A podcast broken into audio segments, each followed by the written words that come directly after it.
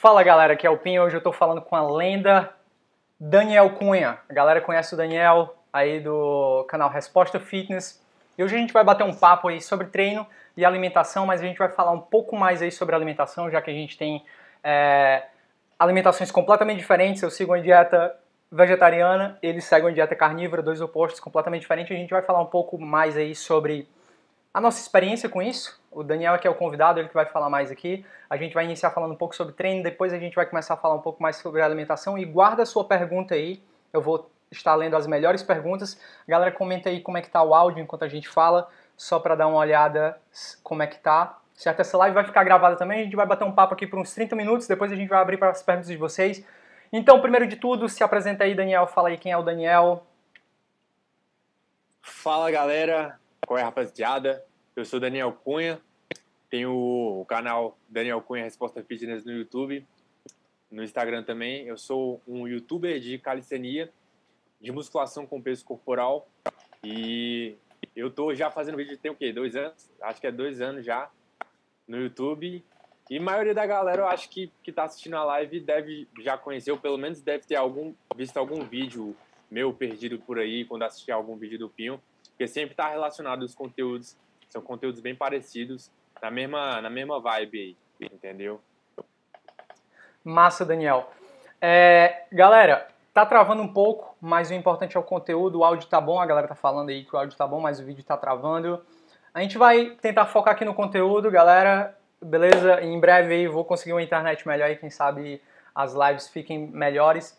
E eu geralmente estou recebendo convidados às quartas-feiras e aos domingos, certo? Às 19 horas, então se você quiser é, guardar, o áudio está perfeito, só o vídeo está travando. Então, beleza, é isso aí. Daniel, cara, da última vez que a gente começou, tu seguiu um tipo de treinamento diferente, uma divisão de treino diferente. Queria saber como é que tá o teu treino agora. A última vez que eu falei contigo, tu fazia um treino full body. Me fala como é que tá o teu treino agora e por que que tu resolveu mudar, se é que tu mudou. Então, eu tô... Como o senhor sabe, da última vez que a gente fez live, eu tava treinando para os campeonatos de calistenia que eu participo aqui. Meus campeonatos, eles consistem em algo parecido com crossfit. O que, que é o crossfit? Ah, você fazer um circuito de exercícios no menor tempo possível. Então, eu sempre estava treinando visando performance, resistência, força. E dificilmente eu treinava para hipertrofia propriamente dita, porque não era meu foco. Mas hoje, como a gente está na quarentena, não está rolando campeonato, é, eu também queria ganhar um pouco mais de credibilidade na internet. Por quê? Porque, querendo ou não, a gente ainda é muito. tem, tem muito preconceito dos marombeiros, das pessoas que, que treinam na academia com a gente em relação se é ou não possível ganhar massa muscular, ter um corpo bonito, um corpo de um ator de Hollywood, o corpo do Capitão América, vai. As pessoas ainda têm preconceito se é possível fazer isso treinando em casa, treinando com peso corporal, calistenia, no parque, alguma coisa do tipo. E eu resolvi fazer um projeto de ganho de peso. É, resolvi bater 90 quilos, 95 quilos, treinando em casa, sem carga, só com as coisas que eu tenho em casa, no parque, ali na pracinha que tem aqui na frente de casa. Só isso. Então, como a gente está na quarentena, não tem como as pessoas falarem, ah, Daniel, você está fazendo academia e está mentindo para a gente. Não, é. Então eu resolvi aproveitar essa oportunidade para ganhar um pouco mais de credibilidade com a galera e fazer treino bodybuilder mesmo, padrão bodybuilder, exercício isolado, é, treino até a falha, séries, repetições, é isso aí que eu resolvi fazer, entendeu? Eu tô treinando agora um, uma rotina ABC duas vezes, é a rotina que eu mais estou usando agora, treinar cada músculo duas vezes por semana padrão, não tem erro, e é isso aí, estou evoluindo de pouquinho em pouquinho, nessa quarentena aí. Já tem dois meses. Muito massa, cara. E é, é importante falar sobre isso justamente porque há uns dias atrás, aí, há uns meses atrás, a galera tava essa polêmica entre calistenia e, e treinamento com pesos. E é importante aí o Daniel tá provando aí pra galera que realmente é possível. Todo mundo que pratica calistenia sabe, sabe que é possível sim conseguir resultados com calistenia. Porém, quem nunca treinou calistenia, quem acha que a musculação é superior à calistenia, agora tá tendo que é, morder a língua e treinar com peso corporal, certo? Ou ficar sem treinar, isso é que a galera tá fazendo. E Daniel, cara, me fala aí como é que tá, quanto é que tá teu peso agora, só pra galera ter uma noção. Eu tô com 87 quilos, é... Bom, eu tenho 1,78m para quem vive perguntando, estou com 87 quilos. Eu estava com um percentual de gordura de 15%, agora eu já baixei um pouco, é, nessa semana abaixei um pouco o meu percentual. Eu tô com 14 a 13%, entre essa média aí, 14 a 13% de gordura corporal. E eu então, pro pessoal que fala que não, não dá para passar dos 90 quilos, sei lá, com 1,80m mais ou menos, já, já cai essa teoria por terra aí, porque eu já tô quase batendo esse peso, treinando em casa, com percentual de gordura não alto, e é isso aí, cara. Muito bom. Agora vamos passar para o assunto polêmico aí que vai ser o tema da nossa conversa agora. Agora nos próximos 20 e poucos minutos a gente vai falar sobre alimentação. Primeiro, Daniel, me fala aí, por que é que tu resolveu tomar essa decisão de é, seguir uma dieta carnívora e há quanto tempo tu já está seguindo? Ó, vou falar para os senhores desde o começo. Na última vez que a gente fez uma live, né? A gente fez live, não, que a gente fez vídeo junto, eu estava numa alimentação vegetariana. 95% vegetariana, tá? Para não falar que eu não estava comendo nada carnívoro. Tava fazendo uma alimentação 95% vegetariana. E meu corpo estava muito bom, consegui atingir um resultado de estética sensacional, performance sensacional. Ok, tudo bem. Agora, eu quis resolver, eu quis testar a dieta carnívora numa live que eu vi do Alberto Solon com a Jade Solé, que é a, que é a moça que representa a alimentação carnívora aqui no Brasil. E eu vi ela falando de alguns benefícios para a saúde, para a pele, para unhas, cabelo, esse tipo de coisa. E eu resolvi testar simplesmente por curiosidade. Não foi porque eu achava que ia ser melhor, nem nada do tipo, foi curiosidade. Então, algumas coisas que aconteciam comigo na alimentação vegetariana que acabavam me prejudicando, entre aspas, era o quê? Cara, como eu fazia jejum intermitente, eu comia um volume muito grande de comida pela noite. Então, chegava à noite, eu fazia minha refeição normalmente, só que eu fazia a refeição do dia inteiro naquela refeição só ali à noite. E como os senhores sabem, a alimentação vegetariana é uma alimentação que você acaba comendo muita fibra, é um volume de comida muito grande. Então, eu acabava me sentindo estufado é, por um longo período, ia dormir estufado, porque eu comia muita coisa em um pouco, um pouco espaço de tempo. Isso não é legal. Você dá refluxo, acaba enchendo a barriga, você tem problema para dormir porque é, o seu GH não vai ser liberado 100% durante o seu sono, porque você está digerindo a sua comida ainda, está liberando insulina, então acaba prejudicando ao longo prazo. Outra coisa que eu não gostava muito quando eu estava na alimentação vegetariana é porque eu tinha um pouco de dificuldade de bater as proteínas diárias pelo, justamente por isso, pelo volume de comida que eu tinha que comer em pouco tempo. Caso eu fosse comer a mesma quantidade de comida durante o dia, seria muito mais fácil para bater as proteínas diárias. Mas não, eu fazia jejum intermitente, então para mim era muito difícil bater as proteínas naquele espacinho ali. Outras coisas que influenciavam era, pô, flatulência pra caramba, é, por causa do feijão, né? O feijão, o grão de bico, acabava me dando bastante flatulência e não era legal, porque a minha mãe reclamava, as pessoas que. meus amigos reclamavam bastante. E eu fazia, assim, aquele processo de você mergulhar o feijão, o grão de bico na água, essas coisas, eu fazia tudo certinho. Sempre fiz tudo certinho, mas mesmo assim acabava dando um pouco de flatulência e eu não gostava disso. Então, quando eu descobri a dieta carnívora, eu resolvi testar simplesmente pelo teste mesmo, para saber como é que era, o que, que era uma dieta diferente. E eu resolvi começar. Na alimentação carnívora, o que, que eu posso falar? Eu senti muito sono no primeiro mês, senti um pouco de cansaço, fraqueza no primeiro mês, porque meu corpo entrou em um processo de estetose. Eu nunca tinha feito isso na minha vida. E a alimentação carnívora acabou me ajudando nessas coisas que eu falei. Eu não tinha mais a barriga inchada à noite, não tinha mais flatulência, é, não tinha mais esses problemas que eu estava citando. A quantidade de proteína diária que eu comecei a comer foi bem maior, porque era muito mais fácil engolir a quantidade de proteína com alimentos carnívoros pelo, pela questão do tamanho mesmo, que são alimentos mais compactos. Então, para mim, foi mais fácil. Só que o problema é, para ganhar peso com alimentação carnívora é um pouco mais difícil. O preço para manter uma alimentação dessa é um pouco mais complicado, porque às vezes você quer comer uma comida um pouco mais premium, vamos dizer assim, e é muito mais caro do que você fazer uma alimentação vegetariana. Então, tem muitos pontos positivos e muitos pontos negativos em cada uma das alimentações. E, para mim, o que pesou mais foi o fato da, da estética mesmo. Estética, eu consegui dormir melhor, não peidar, né? Flatulência, esse tipo de coisa.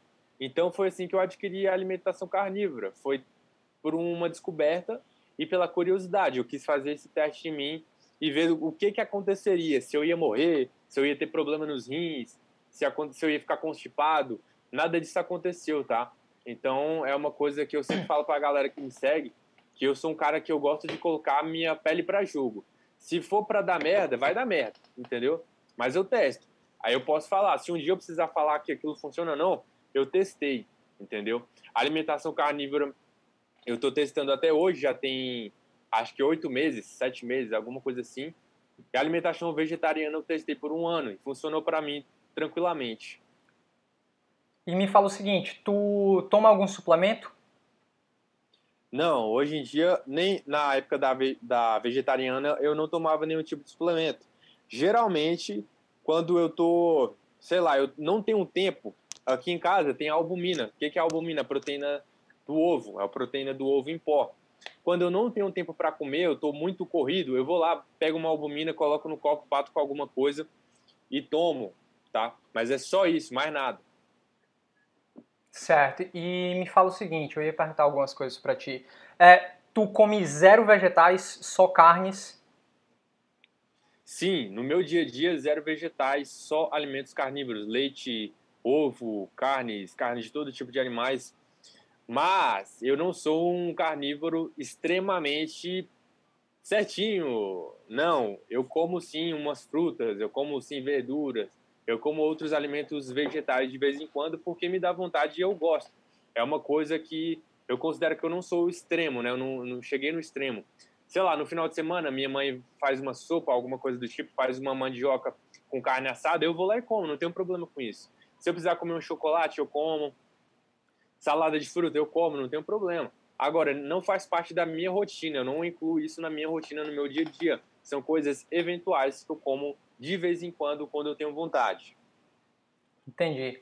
É, me fala o seguinte, é, segundo a dieta carnívora, que é, como tudo que acontece, dieta vegana, dieta cetogênica, tudo chega primeiro nos Estados Unidos, depois é importado, é exportado aí para todo lugar do mundo. Na dieta carnívora original, do, do, Acho que tem até um professor chamado Sean, alguma coisa aí nos Estados Unidos. Sean Baker. Isso. Sean Baker. Ele, ele fala sobre dairy, que ele não consome dairy, que ele não consome é, frango. Ele, a dieta dele basicamente é a base de carne vermelha, tipo de é. ruminantes. Tu segue mais ou menos a dele ou tu é mais flexível? Vi que tu falou aí que come, toma é, laticínios também, né? Isso. Por que, que o Sean Baker ele come só carne vermelha, carne de gado? É porque a carne vermelha ela é a carne mais com mais nutrientes, micronutrientes, mais minerais. Então, se o cara quiser ter uma alimentação mais saudável possível, ele vai ter que aderir à carne vermelha, vai ter que ser 100% carne vermelha. Mas lógico, é igual eu falei, eu não sou um caso extremo, eu não, não levo a dieta carnívora ao extremo. Eu sou bem flexível nessa parte. Então, eu como peixe, como salmão, como tilápia, como porco, frango, como queijo, como ovo pra caramba, bastante ovo. Eu sempre levo nesse lado, eu como de tudo que é derivado de animais. Não importa se é carne ou se são derivados mesmo, leite ovo. Eu não tenho isso. Agora, se eu quiser, sei lá, ter uma alimentação com bastante mineral, bastante micronutrientes, aí sim eu vou comer só alimentos vindos do gado, da carne bovina, porque é, sim, sem dúvidas, a carne mais saudável que a gente tem, principalmente o fígado bovino, que é um alimento super rico em nutrientes e super barato também, com qualquer pessoa aí que ganha pouco consegue se alimentar disso sem problema nenhum. E me fala o seguinte, tu é, todo mundo sabe que o que vai alimentar o treino, o treinamento resistido, é o glicogênio muscular. Como é que tu se sentiu depois que tu fez essa transição para uma dieta carnívoro, tu sentiu teus níveis de energia mais baixos ou isso não aconteceu contigo? Eu senti o meu nível de energia baixo no primeiro mês, principalmente na primeira semana. Porém, é uma semana, é um mês adaptativo. Isso acontece com todo mundo que, trans, que, que faz essa transição, né? Que para de comer carboidrato. Pode não ser na alimentação carnívora, pode ser simplesmente uma dieta cetogênica que a pessoa está fazendo. Isso acontece. Low carb acontece também. Se você está acostumado a comer uma certa quantidade de carboidrato um pouco maior e você vai lá e corta isso, lógico, você vai ficar fraco. Você não vai render. Então, por um mês eu tive o um treino bem ruim, um treino zoado, bastante sono, não tinha vontade de fazer nada, mas passou esse um mês, acabou isso. Eu tô já há muito tempo sem comer carboidrato assim que que chegue a entrar nos meus músculos, né, que vire glicogênio para os meus músculos. Já tem muito tempo que eu não como assim. E eu estou mantendo meus treinos iguais e talvez melhores do que quando eu estava na, na outra alimentação. Então não mudou nada em relação à minha força, em relação à minha performance. Na verdade, mudou um pouco a minha performance em relação à queima de gordura. Meu corpo está usando mais a gordura como fonte de energia, porque eu já não jogo mais glicogênio para dentro dos meus músculos. O glicogênio ele acontece através da própria gordura, né? Gliconeogênese. Então, a minha própria gordura está sendo usada como glicogênio agora no meu corpo. Entendi. É, eu vejo muito relato de gente, tem experiência principalmente nas primeiras semanas, numa dieta cetogênica ou dieta carnívora, de experiência de mau hálito. Tu percebeu alguma coisa durante no início ou agora, ou não foi um problema para ti? Para mim teve sim, teve mau hálito no, no primeiro mês, porque eu acho que, não sei explicar cientificamente, mas acredito que seja é, pelos ácidos do estômago mesmo. O seu corpo está esperando, está acostumado você dar uma certa quantidade de macronutrientes para ele, você dá outro.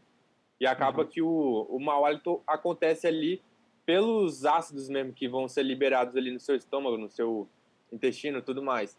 Mas uhum. aconteceu só naquele, naquela primeira parte ali, depois não rolou mais isso não.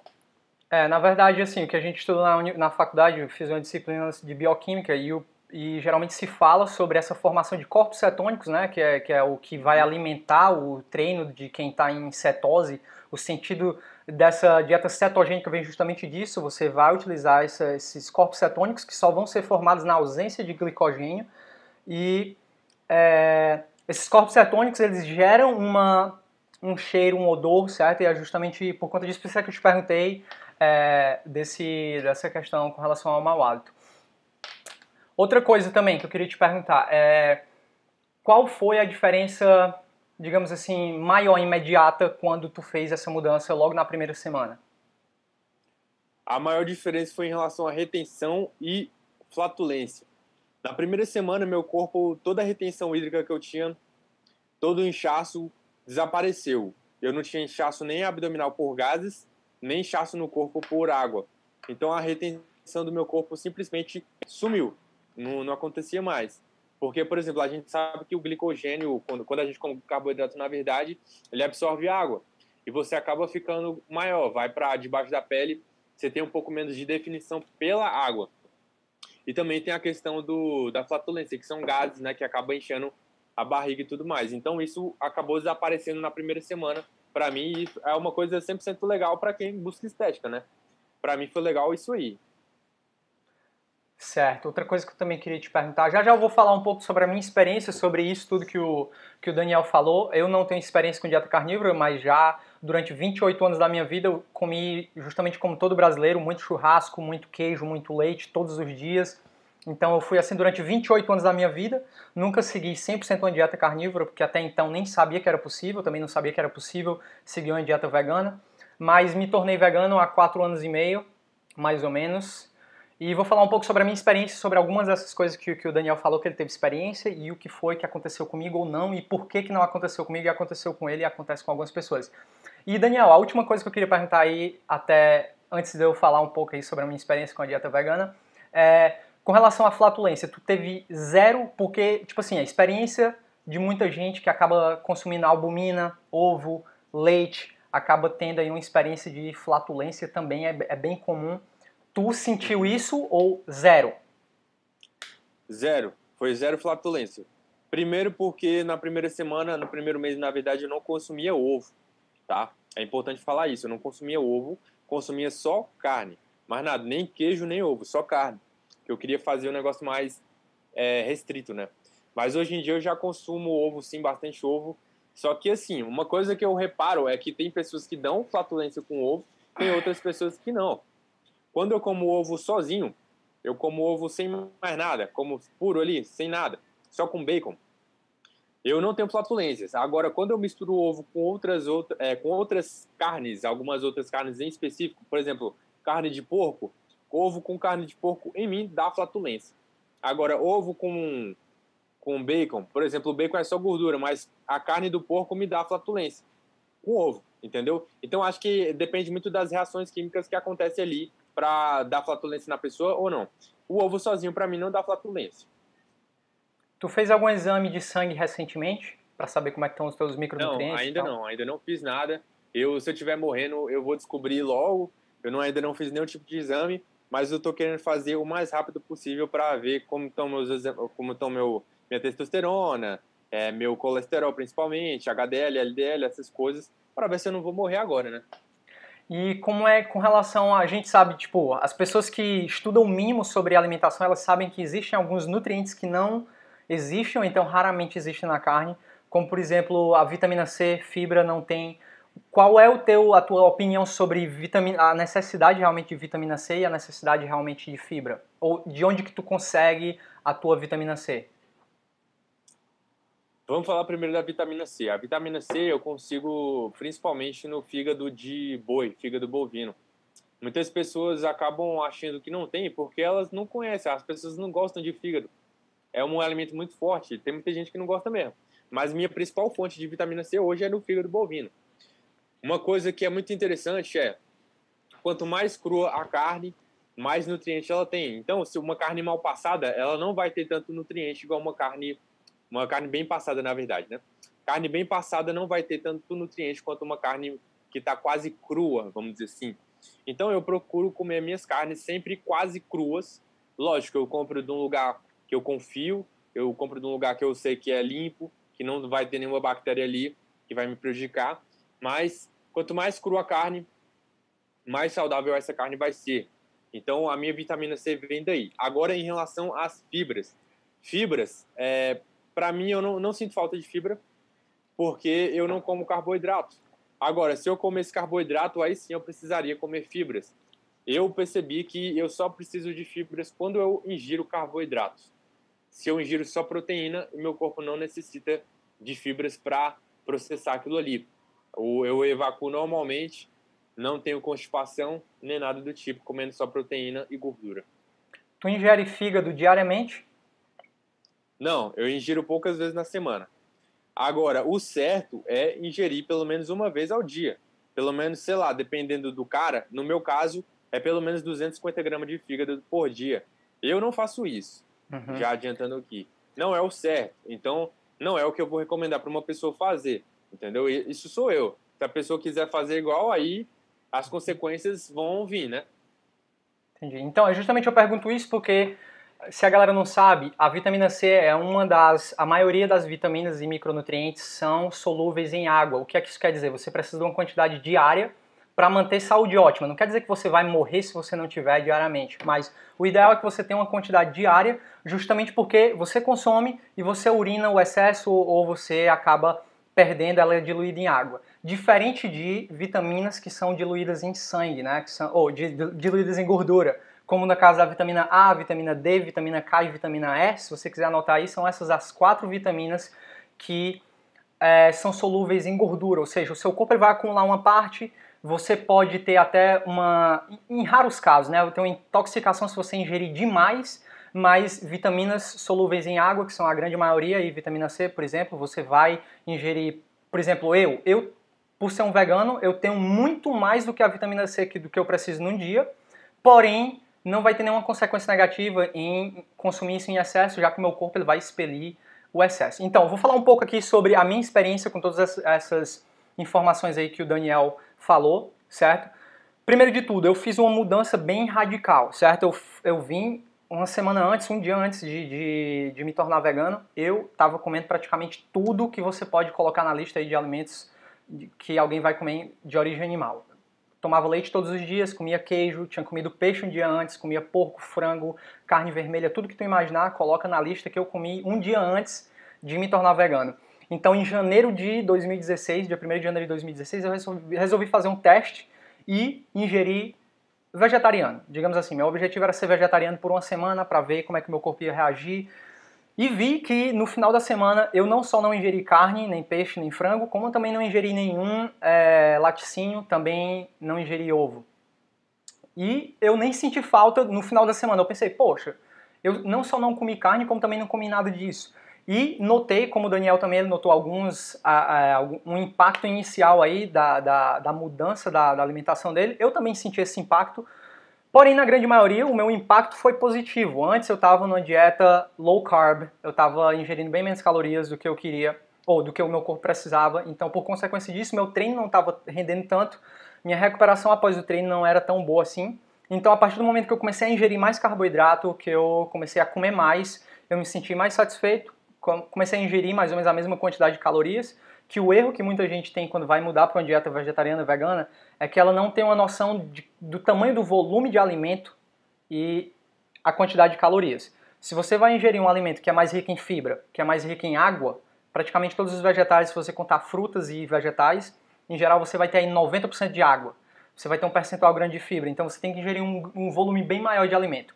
Então, o que o Daniel falou aí sobre a flatulência, eu vou falar um pouco sobre a minha experiência. Eu acredito que eu tinha, nunca fiz um teste, acredito que eu tinha algum nível de intolerância à lactose, mas por conta de eu vir comendo leite, tomando leite, comendo queijo todos os dias, desde que eu nasci praticamente, eu não percebia isso. E eu me senti muito bem depois que eu cortei o leite, até melhor do que quando eu, quando eu cortei carne, justamente porque eu acho que eu tinha esse esse nível de intolerância. E uma das reações da intolerância é justamente a flatulência. Então, por conta de não ter ingerido mais ovo, nem eu não notei essa diferença na flatulência. Eu notava sim o, a, aquela sensação de inchaço durante os primeiros meses, e é justamente porque quando você está numa, numa alimentação que eu estava, baixa em fibra, ingerindo um alimento completamente diferente, a sua gut bacteria, que é bacté as bactérias do seu sistema digestivo, você tem milhões, bilhões de, de, bactérias que vão digerir os alimentos, vão se adaptar à alimentação que você dá para ela.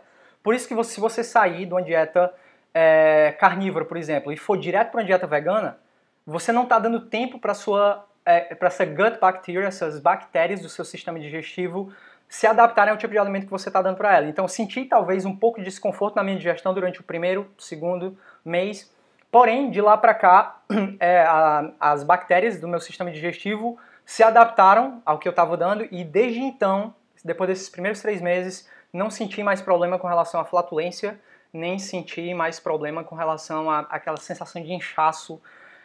Geralmente a sensação é assim que você come, quando você come um grande volume de comida, como vocês sabem, vocês me seguem, vocês veem a minha alimentação, eu como um volume bem grande de comida, mas é só o volume da barriga de alimento, depois que esse alimento sai você não fica mais, certo? Então, essa é a minha experiência com relação ao veganismo. Pode não ser a experiência de todo mundo, não foi a experiência do Daniel, no caso.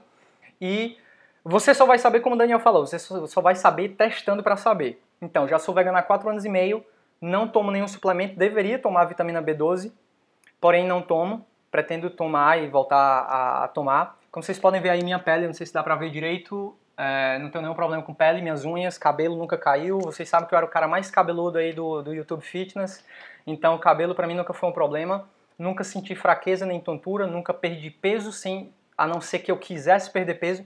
Então, como o Daniel é o foco da conversa de hoje, a gente vai falar mais sobre ele. Eu quero que ele fale mais sobre essas experiências deles. Eu só estou dando o meu parecer com relação à minha experiência, o que tem sido a minha experiência com a dieta vegana. E não só, tipo, hoje em dia a galera tende a, a ter um fanatismo religioso por qualquer coisa. Dieta, você vai ter é, veganos que são fanáticos, praticamente fanáticos religiosos, você vai ter a galera carnívora também, que vai parecer que faz parte de uma seita. Você vai ter de todos os lados. A galera cetogênica. Você, eu, eu, tenho certeza que tu também é familiar com vários ritos que acontecem entre a dieta carnívora. A galera tá me perguntando, é, water only. Eu não sabia nem o que era. Tu sabe o que é isso? Sim, sim, eu, é o que eu faço. Quando eu aderi à alimentação carnívora, eu passei a não usar mais sabonete, shampoo, esse tipo de coisa. Daniel, você é porco? Não, é porque foi uma coisa que eu descobri que é o seguinte: o seu corpo, ele vai. As bactérias que você tem no seu corpo, as bactérias que você tem, por exemplo, na sua cabeça, o seu óleo natural da sua cabeça, eles são suficientes para hidratar, o seu, hidratar o seu couro cabeludo. Quando você lava o seu corpo só com água, você mantém as bactérias essenciais para a proteção da sua pele, para fazer uma, a manutenção ali do seu organismo e tudo mais. Eu não sei explicar bem cientificamente aqui agora. Mas, o que, que aconteceu? Depois de uma semana tomando banho sem sabonete, depois de uma semana sem lavar a cabeça com shampoo, só água. Daniel, o que, que você usa para substituir o sabonete e o shampoo? Nada, eu não substituo. Eu só lavo com água. Lógico, as mãos eu uso sabonete normal, porque, né, lógico, é questão de bom senso também. A outras partes mais necessárias eu também vou usar, tá? Mas eu não sinto mais meu corpo feder, o meu, meu couro cabeludo dava muita caspa quando eu passava shampoo, apesar de eu não ter cabelo, eu, eu sempre meu cabelo muito baixinho, mas eu tinha caspa do mesmo jeito, tá? E hoje em dia eu não tenho mais, eu não tenho mais caspa nenhuma. Meu cabelo não fede, meu corpo não fede, meus pés não fedem e tá tudo certo sem usar shampoo, sem usar sabonete, tá? Então, galera, só sabe experimentando. Né? Essa é a experiência do Daniel. Eu, eu recomendo, se você quer testar alguma dessas coisas, você faça por si mesmo e pesquise sobre isso, certo? Ninguém pula de cabeça na dieta carnívora só porque o Daniel fez, ninguém pula de cabeça na dieta vegana só porque o Pinho faz.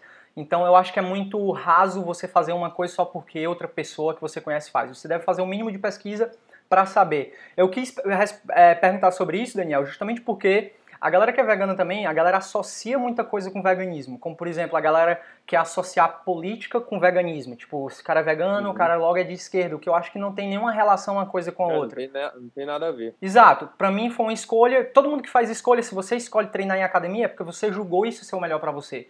Se o Daniel e eu escolhemos fazer calistenia, é porque a gente julgou que isso é o melhor pra gente. Se eu resolvi ser vegano e o Daniel fez, resolveu fazer o extremo oposto, é justamente porque cada um de nós acha que a gente está fazendo o que é melhor para a gente, de acordo com a nossa experiência, de acordo com as nossas pesquisas.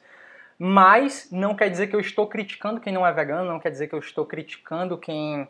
O Daniel está criticando quem não é carnívoro, que não é possível ter uma dieta saudável e ter resultados em outras dietas. É óbvio, é óbvio que com planejamento você consegue ter resultado em praticamente qualquer dieta. E galera, é, eu ia fazer mais uma pergunta aqui pro Daniel, mas acabei esquecendo, Daniel. É, tu vai me perdoar aí, mas quem sabe a galera chega aí com uma, com uma pergunta sobre isso. Eu queria, galera, que eu vou abrir agora esse momento para a galera fazer sua pergunta. Se você postou antes disso, tenta postar agora, certo? A pergunta que você colocou.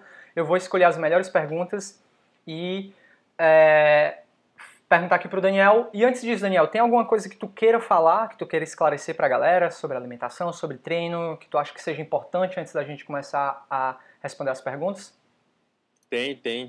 Fala aí. É, cara, eu gosto de falar o seguinte: você nunca deve seguir a alimentação que seu influenciador segue, tá? Jamais. Por quê?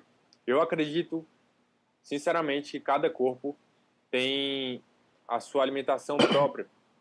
A minha alimentação é diferente do Pinho, porque eu me dou bem com os alimentos diferentes do que o Pinho se dá. Tem pessoas que não têm alergia à lactose, tem pessoas que não têm problemas com ovo e tem pessoas que têm. Os organismos dos corpos são diferentes. Não existe esse negócio de uma alimentação vai dar certo para todas as pessoas. Qual tipo de alimentação é melhor para tal objetivo? Não existe isso. Por que, que eu sou um cara que eu gosto de colocar minha pele em jogo? Para descobrir o que é, que é melhor para mim. Do mesmo jeito que eu estou descobrindo o que é, que é melhor para mim, eu recomendo que os senhores, logicamente com bom senso, procurando um nutricionista, procurando um médico, busquem o que é melhor para os senhores também, porque eu estou descobrindo o que é melhor para mim ao longo do meu, dos anos, testando, errando, batendo a cara na parede. Às vezes dá certo, às vezes não dá. E é assim que eu vou melhorando o meu corpo, melhorando minha saúde, minha estética tudo mais. Então, isso se chama individualidade biológica. Cada organismo vai se dar bem com um certo tipo de alimentação. Não existe alimentação boa para todo mundo, entendeu? É isso que eu queria falar. Muito bacana. Então, galera, também tem um componente genético, tá? Você deve levar em consideração isso. Óbvio que todo mundo com treinamento adequado, independente da sua genética ser ruim, você é possível conseguir resultado. Você vai conseguir muito mais resultado se alimentando de maneira adequada e treinando num, do que você simplesmente desistindo porque sua genética é ruim. Então, pelo fato de eu, apesar de ser 10 anos mais velho que o Daniel, a gente parecer a mesma coisa, não é porque eu sigo a dieta vegana que eu tenho essa cara de 23 anos de idade, mas na verdade eu tenho 33 anos de idade, quer dizer, vou fazer 33 agora. E é o fator genético também. Tem gente que tem uma pele mais oleosa, que tem uma pele. É, desenvolve mais espinha. É óbvio que uma, uma, alimentação mais livre de produtos processados vai te ajudar a ter uma pele e ter uma saúde melhor, é óbvio, mas existem características genéticas também que nem sempre só alimentação, só treinamento vai resolver esses problemas, certo? Que fique bem claro. É, vamos lá, a galera enxurrada de pergunta aqui, Daniel. Cara, eu vou filtrar aqui para ver. Eu tô lendo aqui junto com você também. É... Tô fazendo alguma pergunta sobre vegano, eu vou pular essas perguntas, quem sabe no final posso responder alguma. É, o Guga está perguntando, comecei recentemente na calistenia, porém não estou comendo o que julgo ser o suficiente por falta total de apetite. Algo que eu possa fazer para contornar isso? Fala aí, Daniel. Comer ferro, alimentos que têm ferro. Ferro geralmente vai te dar mais apetite. Com certeza o senhor não deve estar ingerindo alimentos que têm ferro. Então busque na internet ou então busque seu nutricionista, pergunta nutricionista, eu tô com muita, eu tô, não tô sentindo fome, não tô com vontade de comer, o que, que eu posso fazer? E com certeza ele vai falar para você tomar um biocutônico, tá? Um suplemento de ferro, tá? Muito bom. E importante também, galera, como eu já falei para vocês, é, eu sempre tive um apetite grande, então para mim foi muito fácil manter meu peso numa dieta vegana. E óbvio, se você ingerir alimentos que sejam mais densos em calorias, vai te ajudar, vai ser mais fácil você ficar em um superávit calórico. O Thiago Rocha está perguntando aqui, uma pergunta bem simples, Daniel, mas tu entende disso. Como ter braço grande, Daniel? Fala aí. Ó, eu tenho uma genética para os braços não muito boa. A minha genética para coxas é boa, para posterior de coxa é boa, mas para os braços não. E hoje em dia, muitas pessoas consideram que meu braço está muito bom, né? A maioria das pessoas que treinam calistenia consideram que meu braço está muito bom em relação ao que era há alguns anos atrás. O que, que eu fiz para melhorar? Eu foquei nos braços, é, comecei a treinar mais vezes por semana, comecei a colocar mais exercícios, não só paralelas, não só barras, mas exercícios isolados mesmo, usando elásticos, TRX, argolas, fazendo movimentos isolados nas barras, com foco mesmo no tríceps e bíceps, tá? Principalmente o tríceps. O tríceps é o que vai dar mais volume no braço, quando você quer mesmo tamanho. Então eu simplesmente foquei mais meus treinos nos braços. Muito bom. É, o Marcos Reis está perguntando, Daniel, não sente vontade de aprender movimentos estáticos? Cara, não, não sinto. Porque eu não acredito que tenha alguma utilidade na minha vida. É, assim, eu não me divirto fazendo movimentos estáticos. Lógico, eu sei alguns movimentos. Eu sei fazer um front lever, back lever, esses movimentos mais tranquilos, vamos dizer assim, eu consigo fazer. Handstand também eu consigo fazer. Mas eu não tipo, eu não vejo objetivo com esses movimentos, eu não me divirto fazendo. Então, eu logicamente eu não vou fazer porque também não faz parte do meu esporte, né? Meu esporte, meus campeonatos que eu participo não tem a ver com movimentos estáticos, tá? Então, para mim não faz sentido treinar isso. Daniel, é, tem alguém perguntando aqui se é difícil bater 3 mil calorias em uma dieta de carne e ovo. Não, não é difícil. Cara, na verdade, eu acho mais fácil bater as calorias hoje na minha alimentação do que quando fazer a outra alimentação. Por quê? Porque eu ingiro muita gordura. Eu como é, alimentos muito gordurosos. alimentação carnívora, você vai dar de cara com alimentos muito gordurosos. A gordura, para quem não sabe, ela tem 9 calorias. Um grama de gordura é igual a 9 calorias. Um grama de proteína e um grama de carboidrato é igual a 4 calorias. Então a gordura ela tem mais que o dobro de calorias do que a proteína e o carboidrato. Então para mim é muito fácil bater caloria na dieta carnívora, tá? É, é, vamos lá, pergunta do hipertrofia calistênica. Qual a opinião de vocês sobre a calistenia no Brasil nos próximos anos? Será que será mais respeitada? Será mais uma modinha que vai passar? O que vocês acham? Fala aí, Daniel. Se depender de mim, vai ser mais respeitada. Agora, a gente viu aquele caso que aconteceu lá do da live lá que aconteceu, né? Aquilo lá para mim foi uma vergonha. Enquanto tiver pessoas que fazem coisas daquilo, calistenia versus musculação, calistenia versus bodybuilder, não sei o que, pá, discutindo, querendo um ser melhor que o outro, não. Cara, as pessoas, elas já veem a calistenia com olhos ruins por causa desse tipo de coisa. Então, para a calistenia ser vista, ser bem vista aos olhos das outras pessoas que não conhecem, a gente tem que levar isso para elas. Por exemplo, tem muitas pessoas que fazem calistenia na academia e nem sabem que estão fazendo calistenia. As pessoas fazem barras, paralelas, agachamento.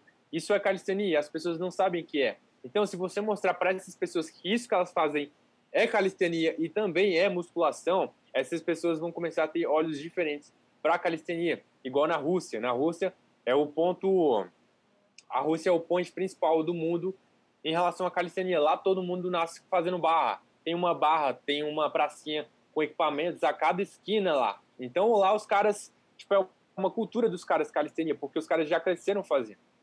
Agora aqui no Brasil a gente ainda está crescendo em relação ao esporte. Ninguém sabe o que é com street lift, por exemplo. Poucas pessoas sabem de fato o que é calistenia. Isso depende de nós influenciadores e de vocês também, que são pessoas que praticam para compartilhar com outras pessoas e ver que calistenia não é só street workout, tá? Muito bom, Daniel. E, cara, é importante falar também que é, a calistenia é uma atividade física que, que não existe desculpa para não fazer. É, eu, outro dia aqui no parque eu encontrei um senhor de 60, 68 anos fazendo uma slump. Eu cheguei para conversar com ele, ele falou que nasceu na Ucrânia, cresceu lá. Ele disse que para passar do ensino fundamental para o ensino médio, todo jovem de mais ou menos 13, 14 anos tinha que fazer 15 barras perfeitas, senão não conseguia passar. Então imagina se isso é exigido no Brasil, a qualidade dos seres humanos, dos adultos, a qualidade da saúde das pessoas no futuro, como é que não seria? Então, justamente, é igual eu falei, né? Na cultura da Rússia lá, os caras nascem fazendo barra. A, Ucrânia é uma, é uma extensão da Rússia, na Crimeia lá. A. Crimeia é, uma, é um lugar que é, os russos adquiriram, né? E a Crimeia faz parte da Ucrânia. Uhum. E lá a galera tem a, a cultura russa.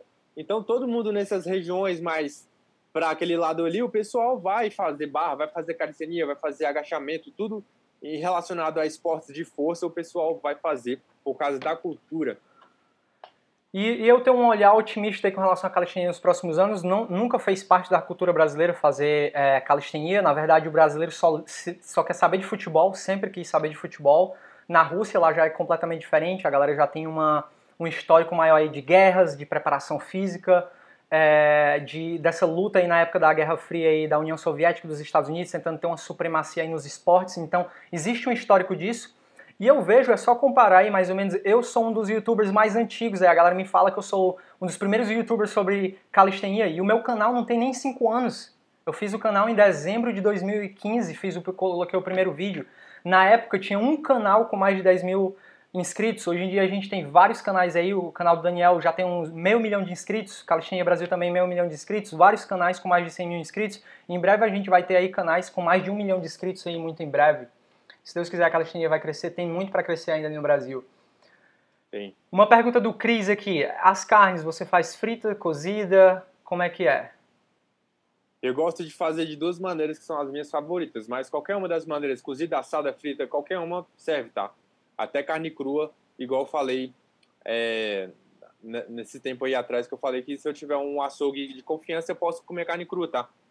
Tanto é que existem restaurantes por aí que fazem carne crua, tem pratos crus de carne. Isso não é nada anormal, tá? Igual eu vi a galera comentando aqui no, nos comentários agora aqui no chat pessoal falando, ah, o Daniel é louco, come carne crua. Não, pessoal, isso é normal, tá? Só depende da cultura. Às vezes a gente não está acostumado, mas é normal. Mas o jeito que eu gosto de comer carne é assado. É, é uma carninha assada, uma picanha assada, um peito bovino assado, para mim é o melhor jeito de comer carne, tá? Mas eu não dispenso um, um hambúrguer frito na panela, sem nada, tá? É, Lucimar Costa está perguntando que ele... É, não, peraí. Francisco Totti perguntou, Pinho, você já ouviu falar na dieta sanguínea? Eu vou, eu acho que ele está falando sobre aquela comer de acordo com o seu tipo sanguíneo. E é, eu queria que o Daniel, é isso aí, né? Então, a galera fala que O positivo não pode parar de comer carne. E coincidentemente, qual é o meu tipo sanguíneo? O positivo. Então, a partir daí eu já começo a desconfiar um pouco quando a galera começa a falar sobre comer de acordo com seu biotipo, comer de acordo com seu tipo sanguíneo. Existe um pouco de pseudociência por trás disso, eu acho que deve-se ter um pouco de cuidado com relação a isso. Eu, particularmente, não acredito, justamente porque eles terem falhado de início, né? O positivo é o tipo sanguíneo mais comum e é o tipo sanguíneo que eles dizem que não se, que se dá bem com carne, tem que ingerir carne. E eu me dei super bem sem carne já há quase 5 anos. Qual a tua opinião sobre isso, Daniel? Eu também não acredito na dieta do tipo sanguíneo. Para mim, isso é balela. Primeiro porque eu já consultei profissionais muito renomados aqui no Brasil e perguntei diretamente para eles e eles falando que isso não, não existe, tá? Primeiro de tudo que eu tenho o meu sangue AB positivo, então não era para me dar tão bem com carne assim, e eu tô comendo só carne e não tá acontecendo nada comigo, tá? É, recentemente, recentemente assim, sei lá, cinco meses atrás, seis meses atrás, eu consultei uma médica muito renomada aqui no Brasil, é, atende muitos famosos lá em Campinas, e essa médica ela trata, faz tratamentos naturais para as pessoas. Quando eu cheguei lá, qual era a teoria dela? A teoria e a prática, vendo os pacientes dela, pacientes muito ricos também, pessoas muito famosas aqui no Brasil que muita gente conhece. O que, que acontece? Ela falou: ó, você vai se dar bem com certos alimentos de acordo com a época da sua vida. Vão ter épocas da sua vida que você vai comer uma batata e você vai ficar de boa. E vão ter outra, outras épocas que você não vai conseguir comer porque vai te fazer mal. Então depende muito do tipo de, de, de estilo de vida que você está levando. Às vezes você é intolerante a um alimento e logo daqui a um ano você não é mais intolerante, entendeu? Então é uma parada muito louca. Eu não acredito em dieta do tipo sanguíneo e eu acredito que os senhores deviam pesquisar mais é, em relação à individualidade biológica, tá? Eu não acredito em tipo sanguíneo. Legal. É, Daniel, é, você faz quantos cards por semana? Eu gosto de fazer pelo menos três cards por semana, uma corrida de 10 km por aí, tá? Mas se eu pudesse fazer todos os dias, eu faria todos os dias. Muito bom. Tu faz, sempre que tu corre, são 10 quilômetros? Não, não é sempre, porque principalmente agora no meu, no, no meu ganho de peso eu estou sentindo muita dificuldade para correr, mas eu corro no mínimo 5 quilômetros quando eu vou correr, tá? Quando eu vou pedalar também no mínimo 20 quilômetros na, no pedal, na bike. Muito bom. É, vamos ver mais algumas perguntas aqui. É... Como que o Daniel não vê ganho em fazer handstand? Oh, peraí, para mim a flexão na handstand é a coisa mais legal por enquanto. Daniel, tu ainda faz handstand push-up? Cara, eu não faço mais porque eu parei de treinar. Mas sim, a flexão fazendo handstand é uma das melhores, um dos melhores exercícios que tem para os ombros. É, eu parei de fazer porque para mim não faz muito sentido. Eu já tenho, eu uso elásticos para treinar. Eu uso outras formas de, de trabalhar o mesmo músculo de uma maneira que eu não preciso exigir tanto do meu equilíbrio fazendo um handstand. Mas sim, a, o handstand, flexão no handstand é um, um movimento sensacional para ganhar força, para ganhar massa muscular, mas existem diversas outras formas de fazer também, entendeu? Eu não sou obrigado a aprender a fazer handstand para ganhar massa muscular nos ombros e esse tipo de coisa, tá? Muito bom. Daniel, quantas calorias você consome por dia? Acha necessário contar? Sim, acho necessário contar caso você não conheça seu corpo. Eu fiquei muito tempo da minha vida sem contar calorias, mas hoje em dia eu estou contando porque eu quero ganhar peso. Se eu não contar calorias, eu acabo não comendo tanto igual eu deveria comer e acabo perdendo peso. Eu não quero isso, eu quero ganhar. Então hoje em dia eu estou comendo entre 2.700 a 3.000 calorias por dia, variando aí. Se eu sentir que meu peso está baixando, eu começo a comer mais. Se eu sentir que meu peso está aumentando muito rápido, eu como um pouco menos para não ganhar tanta gordura. Que aplicativo tu usa para contar essas calorias? Eu não uso aplicativos, tá? Eu faço tudo no papel. Massa. Eu pesquiso os alimentos na internet, a tabela nutricional no próprio Google, pego aquilo lá e coloco no meu papel e vou anotando durante o dia. Eu não uso nenhum aplicativo. Qual a sua experiência com a técnica do ponto zero? Tu conhece essa técnica? Conheço e uso, é, sempre uso nos meus treinos, principalmente quando eu quero fazer exercícios básicos, agachamento, barra, paralela, flexão, exercícios básicos, exercícios que para mim são fáceis, eu uso ponto zero. Por exemplo, uma flexão com ponto zero eu conseguiria fazer 10. Uma flexão sem ponto zero eu já faço 50 flexões. Entendeu? É uma parada que vale muito a pena para quem quer ganhar massa muscular e não tem tanta criatividade assim para deixar os exercícios mais difíceis. Muito bom. É, há quanto tempo tu treina, Daniel? Eu treino há. já vai fazer 11 anos daqui uns dias, há 10 anos, 10 anos de treino. Legal. É, alguém está perguntando aqui sobre, uma pergunta bem básica sobre alimentação, mas eu acho que a galera consegue encontrar essa informação aí na internet, então não quero ocupar o Daniel aí com, com perguntas que facilmente as pessoas vão encontrar aí na internet. É, vamos ver lá outras. Hum... Daniel, tu ingere alguma bebida alcoólica? Ah, ingiro, ingiro sim. É, álcool, por exemplo, vinho, né? Vinho, bastante vinho. E de vez em quando cerveja também, cara. Eu não vejo nada de errado, não. Tomar isso, de vez em quando, lógico, né? Mas bastante vinho, vinho principalmente, tá? Com que frequência tu bebe, Daniel? Toda semana, pelo menos duas vezes por semana. E qual a quantidade? Tu, digamos, quanto tu toma vinho? Tu toma quanto? Uma garrafa, uma taça? Ah, não, uma garrafa não, mas sei lá, três taças. Por aí é o máximo que eu consigo aguentar, até por causa do teu alcoólico, né? Uhum. Pra não, não passar vergonha. legal, legal. É, vamos lá, galera. Tô finalizando aqui. O Daniel aí, eu sei que o tempo dele é precioso, então não quero ocupar demais aí o cara. E ah, já foram isso. 45 minutos aí de papo bom e de qualidade. Espero que vocês tenham gostado. Vou responder mais algumas perguntas, vou lançar aqui mais algumas perguntas pro Daniel e a gente vai encerrar a live Pode de hoje, lançar, galera. galera. Pode lançar a pergunta aí, tamo junto. Enquanto o Pion estiver aberto aqui, eu posso responder as perguntas. Massa, garoto. Então, ó, Daniel, como vocês fazem para tirar retenção líquida? Me fala aí, Daniel. Primeira coisa, beber mais água. Se você tá sentindo que seu corpo tá retendo muito líquido, bebe mais água, cara. É o, é o jeito mais fácil de não reter líquido.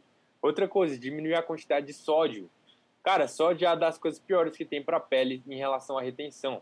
Então, se você não quer retenção, não ingira sódio. Simples assim. Outra coisa, é carboidrato acaba aumentando um pouco mais a retenção também. Então, se você quiser diminuir, come menos carboidrato. Todas essas três coisas para mim sempre funcionam, entendeu? Legal. O José Antônio, peraí, perdi aqui a pergunta do cara. Poxa. A galera tá perguntando muito aí, Daniel. É quase 400 pessoas aqui na live. Muito bacana. E acabei perdendo aqui a, algumas perguntas, mas vamos lá. Qual é o exercício mais avançado da calistenia para quadríceps? Matrix Squat é o exercício mais avançado que existe para quadríceps. Poucas pessoas conseguem fazer, até porque é muito perigoso também. E é o exercício mais avançado que eu conheço, pelo menos, para o quadríceps, tá? Muito bom. Por que, é que tu acha ele perigoso, Daniel? É porque tem o perigo de você bater a cabeça no chão, porque como você joga o corpo para trás completamente, você vai estar tá mexendo só a articulação do joelho. Pode ser perigoso porque se você não amarrar sua corda direito, ela pode soltar. Pode ser perigoso porque você pode não conseguir voltar quando você desce no movimento, porque é muito peso, né? E também pode ser perigoso porque você pode adquirir uma hérnia de disco se você não tiver com o abdômen fortalecido, com o core fortalecido. Então, é assim, é um exercício muito bom, mas se você não for capaz de fazer, não inventa fazer, porque você pode se dar muito mal, tá? Então, é justamente o que eu falo pra galera quando a galera fala se esse exercício é perigoso, se aquele exercício é perigoso. Eu digo, não existe exercício ruim ou perigoso, existem corpos não preparados para determinados exercícios. Então, se você não tem um core forte o suficiente para fazer esse exercício, você vai correr um risco. Se você não tem os joelhos saudáveis o suficiente e a musculatura da perna desenvolvida o suficiente para fazer esse exercício, vai sim ter risco como qualquer outro exercício também, certo? É isso aí. Daniel, tu acredita em limite natural? Acredito até certo ponto. Eu acredito que você não tem limite para crescer, mas acredito que vai chegar uma etapa da sua vida que você vai crescer muito lentamente. Então acaba sendo um limite natural. Por exemplo, eu já treino há 10 anos. Para eu conseguir evoluir o mínimo que seja, demora muito tempo. Entendeu? Para eu conseguir evoluir mais do que eu estou hoje, eu precisaria usar algum tipo de hormônio se eu quisesse isso rápido.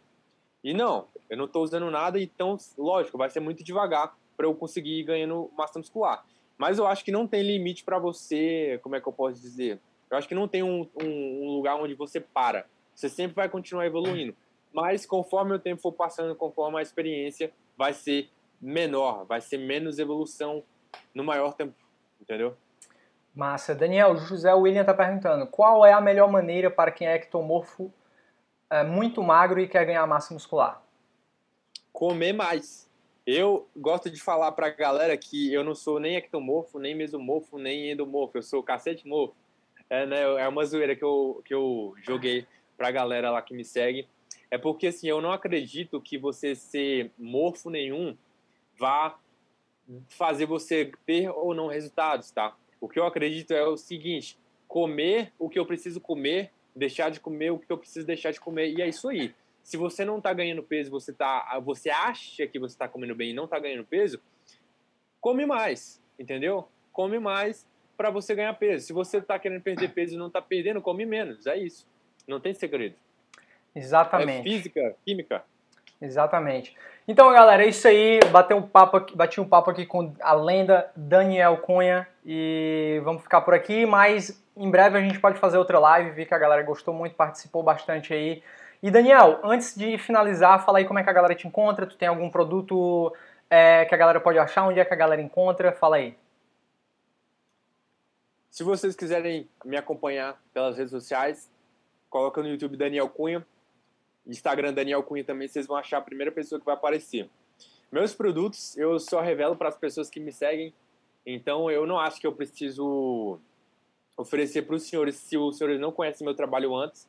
Então, conforme os senhores forem conhecendo meu trabalho, conhecendo meus conteúdos, vocês vão acabar achando meus produtos lá, tá? Se os senhores quiserem. Mas a maioria das coisas que eu coloco é tudo de graça mesmo. E eu acredito nisso. Quanto mais conteúdo de valor eu dou, quanto mais coisa de graça eu dou, mais as pessoas vão quererem retribuir isso comprando os meus produtos, tá? Então, Daniel Cunha, no, no YouTube, Daniel Cunha, no Instagram, você vai me achar. Massa, galera. Então é isso aí. É, muita gente fala comigo, deve falar com o Daniel também sobre como fazer para começar a, a, ser um youtuber, começar a ter um canal de sucesso aí. E na verdade tem que começar com a mentalidade correta, tem que pensar em dar valor, agregar valor, ajudar as pessoas. Você não pode colocar o primeiro vídeo já esperando viver de YouTube ou, ou ter um milhão de inscritos sem ter colocado o trabalho ainda. O Daniel como também eu ou outros youtubers aí, você vê que a galera está em constante processo de aprendizado, se reinventando, tentando coisas novas para justamente passar o melhor conteúdo aí para a galera que acompanha a gente na internet. E o Daniel é um exemplo aí de sucesso aí na calistenia, o canal dele está crescendo bastante, é um dos maiores canais atualmente, e provavelmente em breve vai ser o maior de, sobre calistenia, competindo aí até com canais grandes fitness aí. Eu sonho em ver um dia a calistenia no mesmo patamar aí da galera fitness, da galera maromba, e eu tenho certeza que a calistenia tem esse potencial aí justamente porque não tem desculpa, você pode praticar em qualquer lugar, uma pandemia, o mundo acabar, você tiver uma árvore para se pendurar, se você tiver o chão para fazer suas flexões, você vai ter